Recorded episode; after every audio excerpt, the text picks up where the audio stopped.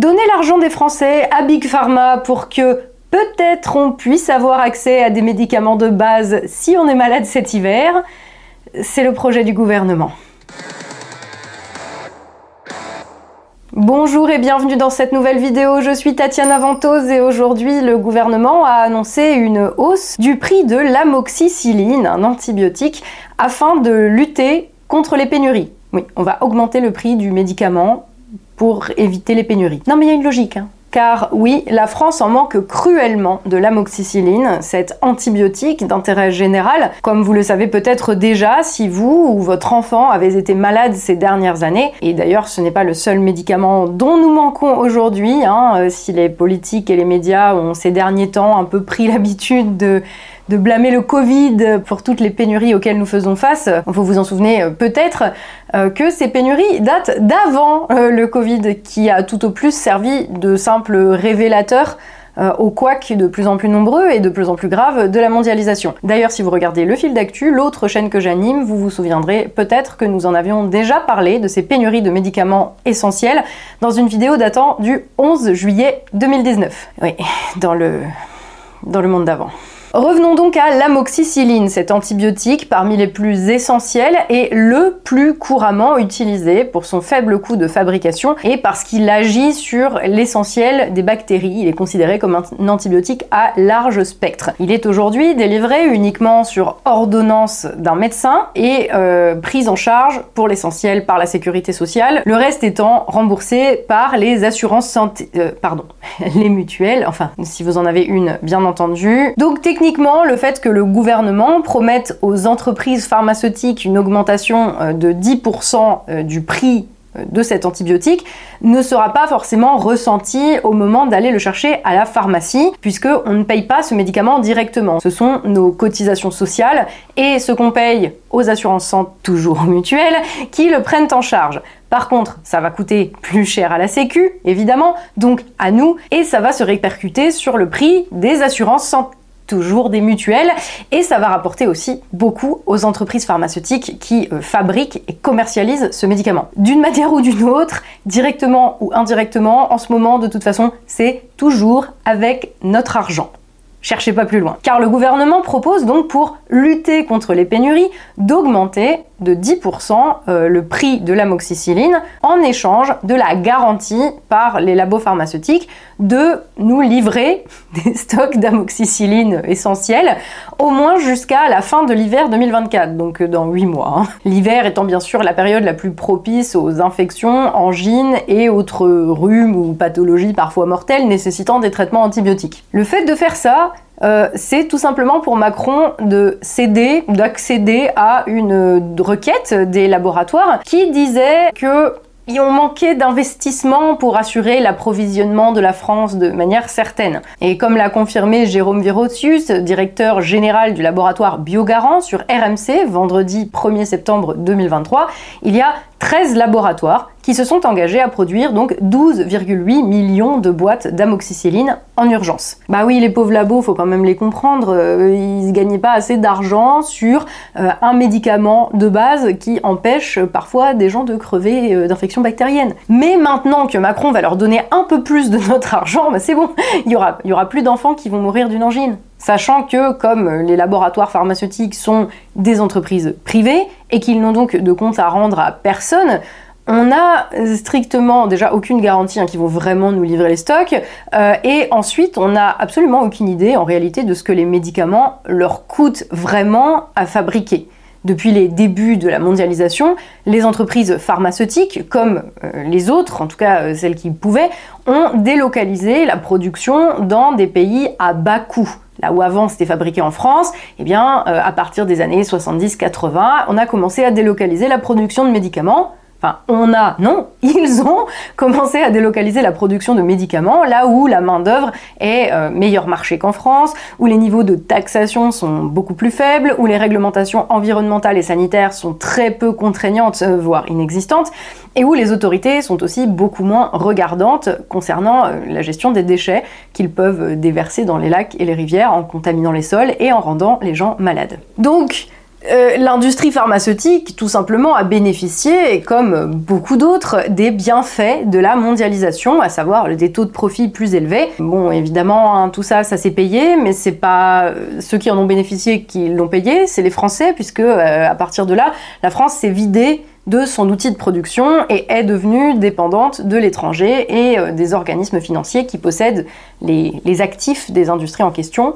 et ce pour des biens de plus en plus essentiel euh, ou stratégique. J'ai envie de vous dire, c'est un peu toujours la même histoire, c'est ça qui est dramatique, c'est que c'est toujours la même histoire. Et si effectivement le Covid est venu souligner des phénomènes déjà présents, hein, notre dépendance notamment à la fabrication à l'autre bout du monde de produits qu'il y a 50 ans on fabriquait encore chez nous, ça les a aussi accentués pour certains. Alors aujourd'hui les dirigeants commencent quand même à, sentir que le vent tourne et que euh, les Français aimeraient peut-être bien qu'on fabrique ici hein, euh, ce dont on a besoin. Euh, ils commencent à faire mine de réindustrialiser, hein, c'est la grande campagne de com d'Emmanuel Macron ces derniers mois, la réindustrialisation et c'est d'un tel niveau euh, de mensonge et d'hypocrisie que je n'ai absolument pas le temps de développer là et je vous renvoie à notre dernière vidéo du fil d'actu pour mesurer le niveau d'imposture de la Macronie à ce sujet. C'est vraiment... Euh, c'est au-delà de tout ce que vous pouvez imaginer. Donc voilà, donc Macron nous dit ah mais si si, on fabrique en France, même si en réalité, c'est faux. On ne fabrique pas en France. Et je vais vous donner un exemple tout bête. Euh, GSK, donc c'est un labo pharmaceutique qui fait partie des 13 labos à avoir signé avec le gouvernement euh, pour obtenir 10% d'augmentation euh, de ses bénéfices hein, sur l'amoxicilline. Il y a une usine en France qui produit prétendument de l'amoxicilline, hein, une usine de GSK qui est en Mayenne. Eh bien, ce même labo nous dit, au détour d'un autre article, que en fait, la molécule d'amoxicilline bah, elle n'est pas, faite en France. La molécule en question vient de leurs usines de Singapour. Et l'acide clavulanique avec lequel elle est souvent associée euh, dans les préparations vient d'Écosse. Donc on ne fabrique pas le, produit en France en fait. la molécule active, ce, n'est pas nous qui avons la main dessus. C'est comme euh, quand euh, il y a 10-15 ans, ils avaient le droit de mettre l'étiquette fabriquée en France alors que tout ce qu'ils avaient fait c'était coudre l'étiquette justement. Tu vois, c'est un peu la même chose. mais pour des produits quand même vachement important. Et la réalité, c'est que 90% de nos antibiotiques viennent de l'étranger. Ils viennent de Chine, ils viennent d'Inde, ils viennent d'Asie du Sud-Est ou parfois d'Europe de l'Est. Et le fait de les mettre en boîte en France ou euh, d'ajouter des agents agglomérants, ça ne veut pas dire qu'on fabrique le médicament. Malheureusement, c'est bien là le problème. Et, là, Macron, en acceptant, pour s'assurer qu'il n'y aura pas de pénurie, ça reste à voir, euh, 10% d'augmentation sur le prix de la moxicilline euh, à 13 laboratoires, eh bien, Macron, en fait, tout simplement donne notre argent à Big Pharma afin que euh, l'industrie pharmaceutique fasse son travail, à savoir fabriquer des médicaments pour répondre aux besoins de la population. Je rappellerai simplement que cette année même, en 2023, il y a euh, plusieurs laboratoires, donc EG e Labo, euh, Zidus France et euh, Biogarant, qui sont signataires là, de ce nouveau contrat avec la Macronie, eh bien, se sont vus infliger des sanctions financières de 500 000 euros. Pourquoi Vous me demanderez? Eh bien, pour non-respect de l'obligation légale de constituer deux mois de stock d'avance d'amoxicilline pour la France. C'est déjà, en fait, c'est écrit dans la loi que ces gens doivent nous fournir un médicament essentiel. Même la justice les a épinglés cette année parce que ils n'ont pas, ne l'ont pas respecté. Du coup, qu'est-ce que Macron va faire? Il va leur donner notre argent. Non mais c'est une riche idée ça, hein, tu vois, euh, des mecs qui agressent des gens, qui brûlent des voitures et tout, euh, on va pas les mettre en prison. À la place, donnons-leur l'argent des Français en leur demandant gentiment d'arrêter. Mais c'est pas ce qu'on a déjà fait avec les banlieues en fait. Non mais attention quand même, euh, il est précisé que si jamais euh, les labos ne nous livrent pas euh, les stocks promis, eh bien ils devront peut-être éventuellement rembourser les 10% d'augmentation du prix. Rembourser à qui Comment? Bruno Le Maire va sans doute leur demander gentiment de le faire, comme il demande systématiquement aux grandes entreprises de faire un effort, d'augmenter les salaires sans jamais les y contraindre. Oui non par contre des Français ils, ils demandent pas, ils exigent. Eux, ils ont le choix. Nous, non. Non, mais je sais pas, peut-être qu'il va mettre en place un numéro vert pour qu'ils euh, puissent régler par téléphone. Et puis en plus, enfin, Le truc, c'est que euh, les, labos pharmaceutiques, ils vont jusqu'au bout. C'est-à-dire qu'on a euh, Rémi Petitot du laboratoire Biogarant qui nous dit déjà que la pénurie, euh, oui, c'est en partie lié à l'explosion de la demande avec les pathologies hivernales et la difficulté post-Covid à remettre au niveau la production. Oui, oui toujours le Covid. Je vous dis, il n'y a personne qui est responsable. Maintenant, c'est le, mot magique. C'est vous dites le Covid et il n'y a plus personne qui a de responsabilité dans rien. C'est génial. Mais il nous explique quand même que sur un marché mondialisé, euh, un coût plus attractif encouragerait quand même les laboratoires dont les stocks ne sont pas uniquement en France, ce qui n'est apparemment pas le cas de Biogarant, hein, il faut le dire. Ça encouragerait donc euh, ceux qui ont des stocks ailleurs à prioriser la France sur le, fait de livrer d'autres pays. Vous, voyez comment ils mettent les, les pays en concurrence en fait pour les faveurs des labos? Mais enfin, on est où là? C'est quoi C'est quoi ce chantage en fait?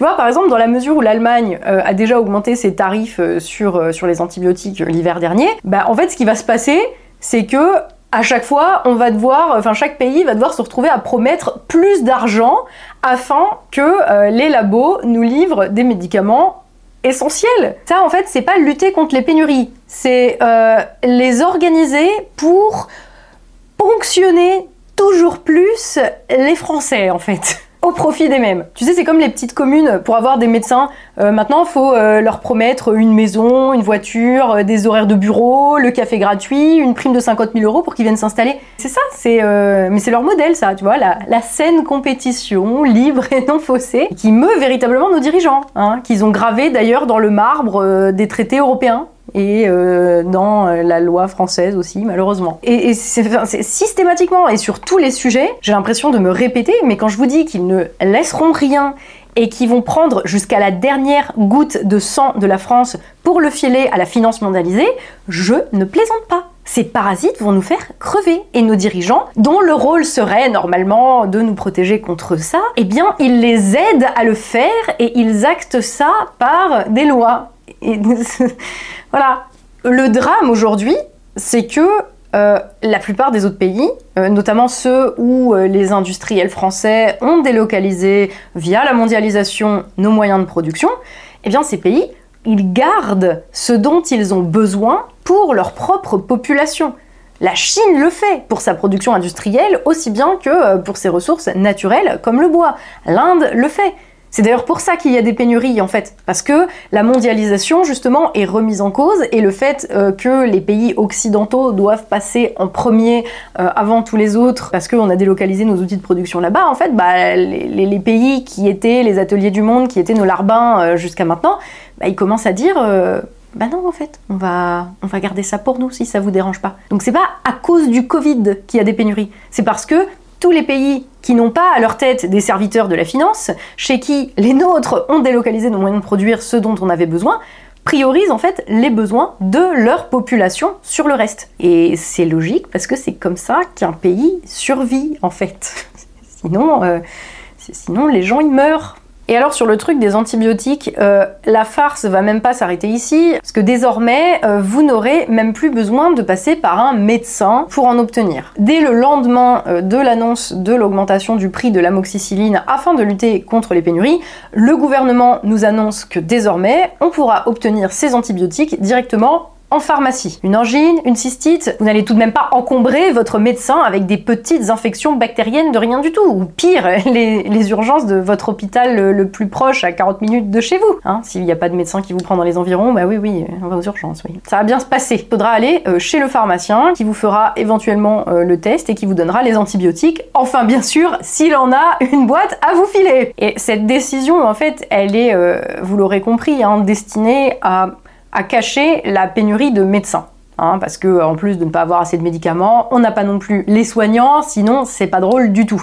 Ça, ça serait, ça sera un autre sujet pour une autre vidéo. C'est juste que, tu vois, dans le, dans le contexte où tu sais exactement comment ça va se terminer, ça va se terminer où on va nous cracher à la gueule, parce que quand même, les infections bactériennes euh, résistantes aux antibiotiques explosent, et que euh, ça sera à la faute de ces Français irresponsables, parce qu'ils prennent des antibiotiques, et que du coup, bah, ça marche plus, et qu'en plus, ça coûte très très cher à la sécurité sociale. Alors qu'en fait, c'est juste que nos dirigeants auront acté le fait de filer notre pognon à des gens qui n'ont pas notre intérêt à cœur, tout simplement. Alors bon, euh, il y a un moment, la solution, elle va pas passer par quatre chemins. Dans la mesure où on voit euh, le résultat de leur, euh, idéologie, leur manière de, de concevoir l'économie, dans la mesure où ça marche pas, où les grosses entreprises pharmaceutiques ne sont absolument pas capables d'assurer la production nécessaire aux besoins des Français, et même pire, où on nous fait quand même, ça ressemble quand même gravement à du chantage, et où on nous fait payer pour obtenir la base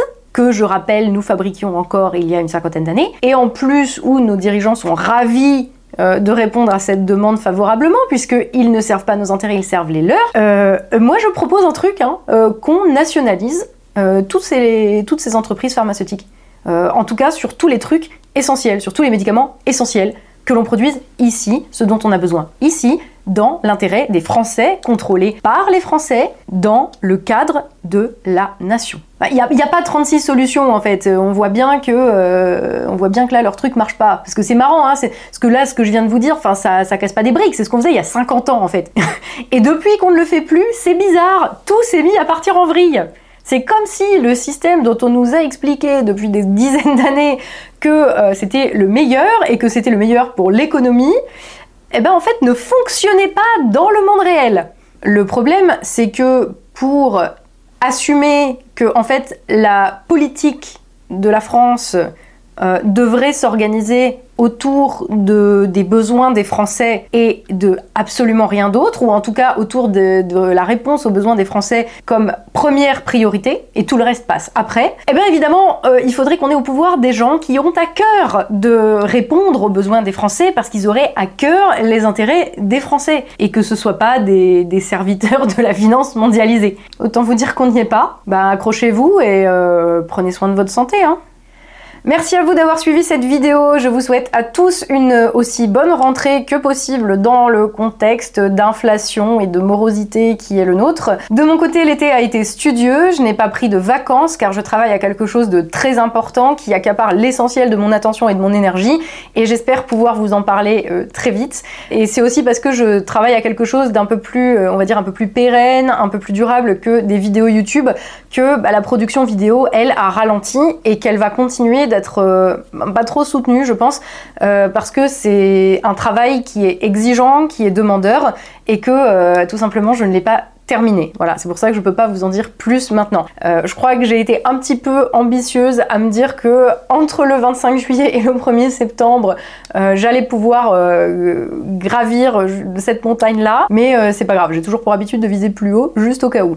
Bref, j'arrête de vous teaser, c'est simplement pour vous dire de ne pas vous inquiéter si jamais vous ne voyez pas passer de publication. j'ai désinstallé d'ailleurs tout l'été tous les réseaux sociaux hein, pour me consacrer pleinement à la tâche que je me suis fixée. Euh, là, je les, réinstalle pour la rentrée, mais je vais néanmoins continuer euh, d'y être euh, peu présente. Par contre, il est hors de question d'arrêter la chaîne. Hein. C'est pas du tout ce que je dis. je reste là, fidèle au poste. je vais continuer. Je vais continuer aussi à être présente, bien sûr, sur les autres réseaux sociaux, à moins de me faire supprimer la chaîne par les autorités compétentes, auquel cas je ne pourrai absolument rien y faire. Mais bon, on n'en est pas là. Je tiens à remercier particulièrement les tipeurs qui me permettent de faire en ce moment le très gros travail de fond je prépare parce que c'est grâce à vous euh, que la chaîne euh, bah, déjà vit depuis quelques années, que je vis depuis quelques années et surtout c'est grâce à vous que je peux prendre aujourd'hui le temps euh, de faire des contenus un peu plus élaborés, un peu plus poussés et j'espère plus intéressant en fait qu'au début. Je ne renie aucune des productions que j'ai faites hein, depuis les débuts de cette chaîne ou du fil d'actu, mais j'aime à penser qu'il y a une évolution et que on, va vers du mieux, voilà, ensemble. Donc, euh, je vous remercie pas assez souvent, euh, mais ma reconnaissance est infinie et éternelle, même si euh, je ne me considère pas à votre service personnellement, mais plutôt au service de la France. Et c'est vraiment un honneur que vous me donniez la possibilité de faire mon travail dans les meilleures conditions et d'une manière, en tout cas, qui, je l'espère, vous rend fier de soutenir ce travail. Donc merci à vous pour votre engagement, euh, vraiment. Merci aussi à tous ceux qui font vivre la chaîne et la soutiennent en partageant, en commentant, en interagissant les uns avec les autres de manière courtoise et constructive bien sûr. N'hésitez pas à me suivre donc sur les autres réseaux sociaux et à vous abonner à la chaîne en activant la cloche pour être tenu au courant des nouvelles publications. Tous les liens, euh, je, mets, je mets tout en dessous de la vidéo. À nouveau, merci à tous d'être là. Je vous dis à la prochaine et surtout, prenez soin de vous.